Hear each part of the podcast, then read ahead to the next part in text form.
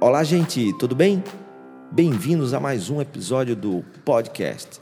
Hoje vamos falar um pouquinho de um conceito de loja como hub.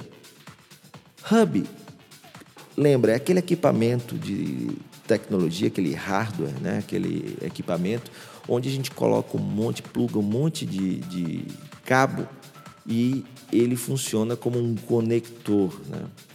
Uma central de conexão ali, por exemplo, da rede da tua loja. Pois bem, imagina a loja como um hub. Um hub onde o cliente se conecta, onde o funcionário se conecta, onde os fornecedores se conectam e onde as pessoas da comunidade que envolve aquela loja se conectam. As pessoas do bairro, as pessoas da rua, os vizinhos da loja se conectam. É isso, por exemplo, que faz muitas lojas serem sucesso nos Estados Unidos. Essas visitas técnicas que eu levo empresários para lá, sempre conversando com gerentes de algumas lojas, eu percebo o quanto ativo eles são nessa relação com o entorno de onde a loja está inserida. Uma vez eu estava num, num, evento e eu vi uma, numa palestra uma pessoa falar de um termo que me chamou muita atenção. Esse termo chama NIMB, N-I-M-B. Você vai encontrar aí no descritivo do podcast. NIMB, em inglês, quer dizer Not in My Backyard, que traduzindo para o português quer dizer não na minha vizinhança ou não no meu quintal. O que, que isso quer dizer? É que essas lojas que se envolvem com o seu entorno e se transformam em um hub, elas também têm uma preocupação em não serem em não serem mal vistas, em serem queridas, ou seja, elas se preocupam com que a vizinhança não desenvolva um sentimento de que não querem ter aquela loja ali. E pelo contrário, eles desenvolvem uma conexão tão bacana com o entorno que as pessoas que lá moram, as pessoas que lá fazem negócio, as pessoas que por lá passam, têm o maior orgulho de ter aquela loja naquele bairro, naquela, naquele entorno. E é, é esse o trabalho que é importante ser desenvolvido. Um trabalho de conectar as pessoas indo além né, simplesmente do que você vende como produto e serviço. Por exemplo, a marca canadense Lululemon, em cada loja, a gerente da loja tem autonomia para definir e decidir como vai acontecer a, essa relação entre a loja e a comunidade, entre a loja e o seu entorno. É, uma loja, por exemplo, que, que eu visitei no Upper West Side, em Nova York, em Manhattan, a loja, a gerente definiu que lá eles têm aula de yoga. Aos domingos as pessoas podem ir, a loja abre mais cedo, tem aula de yoga e lá também há um encontro das pessoas que vão praticar caminhadas, corridas ali pela região de Manhattan.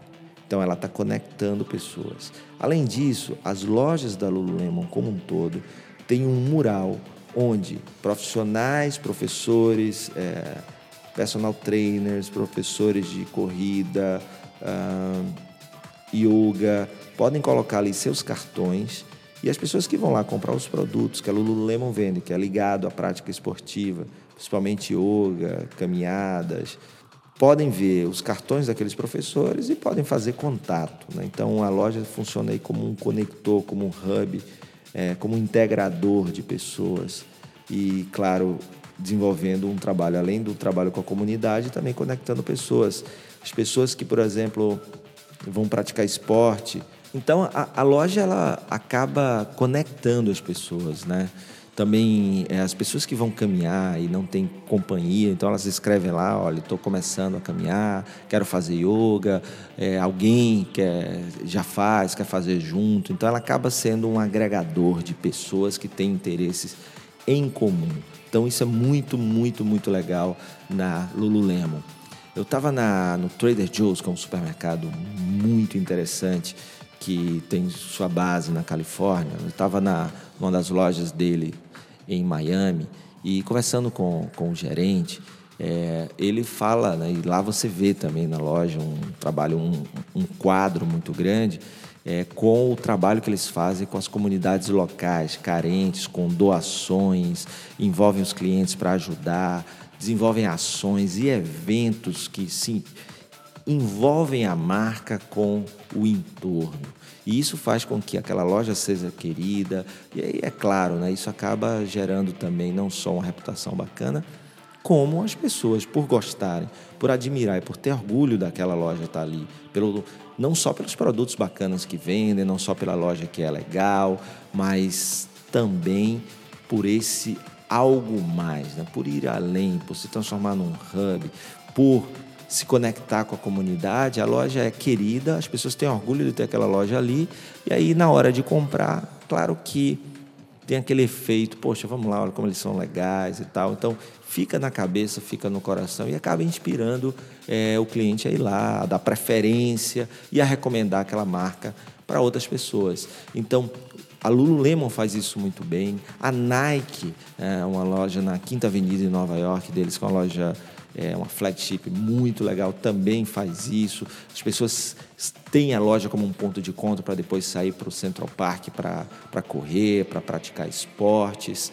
Pensa aí você, o que, que você pode fazer para atrair pessoas, seja através de eventos, seja através de conectar clientes que têm interesse por um determinado serviço com clientes que oferecem aquele serviço para que a tua loja, onde ela esteja inserida, seja vista não como uma NIMB, né? aquela que, poxa, não quero ter essa loja aqui, eles fazem muito barulho, eles atrapalham muito, é, mas ser algo querido, né? que seja fonte de orgulho é, da cidade, ou do bairro, ou da rua. E isso passa não só por ter uma loja é, com design, com visual, com produtos legais, com atendimento bom, mas passa cada vez mais por ir um pouco mais, por ir além e por fazer esse envolvimento com a comunidade, com o bairro, com o entorno e também por se transformar num, num hub.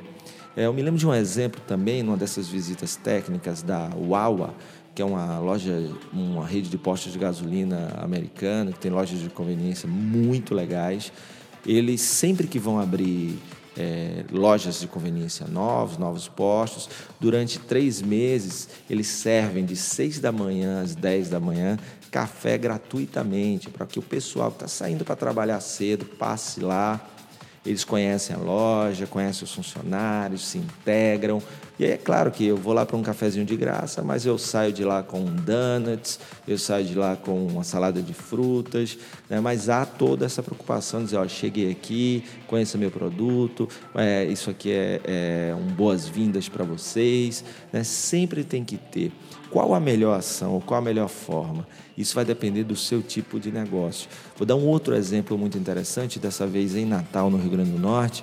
É o meu cunhado, é, fui visitá-lo né, com minha esposa e ao entrar no elevador, ele mora no oitavo andar de, um prédio e ao entrar no elevador eu vi um, uma cartinha na, no mural do elevador e curiosamente fui dar uma lida e não era do síndico, não era daquele prédio, era de uma outra construtora e nesse texto estava escrito: Prezados moradores do condomínio tal, a partir de amanhã nós vamos começar uma obra aqui do lado de um novo condomínio que vai trazer mais X quantidade de pessoas como vizinhos para vocês.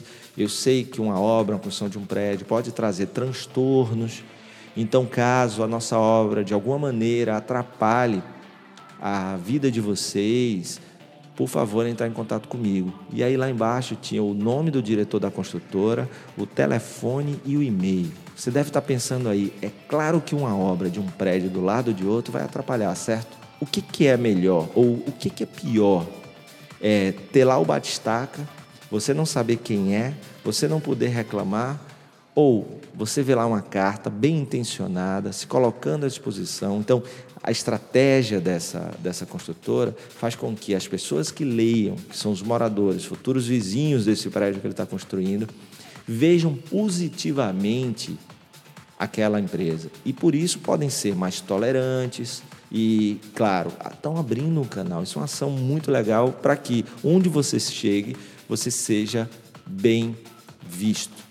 Tá? Então pensa aí, o que, que a tua loja faz, o que o teu negócio faz que pode atrapalhar a rotina, o dia a dia dos seus vizinhos e o que, é que pode ser negociado, o que, é que pode ser feito de uma maneira diferente. Né? Porque, por exemplo, tem uma, uma concessionária de amigos meus de, de moto é, e eles recebem as motos, toda vez que recebe a moto, ele precisa ligar a moto né, para passar a moto para dentro da, da concessionária. E isso é feito na frente de um prédio. Então, eles tomaram a iniciativa de conversar com o condomínio para saber qual o melhor horário. Eles avisaram de tal hora, tal hora, vai, vai ter aquele barulho de moto, tal. Então é uma coisa que não pode ser evitada. Mas se conversada, se negociada, se dialogada, a imagem da empresa acaba ficando muito boa, apesar daquele barulho que está ali. É diferente de um dia, do nada, começar um monte de moto a ser ligada, a, a, as pessoas reclamam, aí ninguém responde, é, alguém da empresa responde de qualquer maneira, e aí como é que fica a imagem da marca?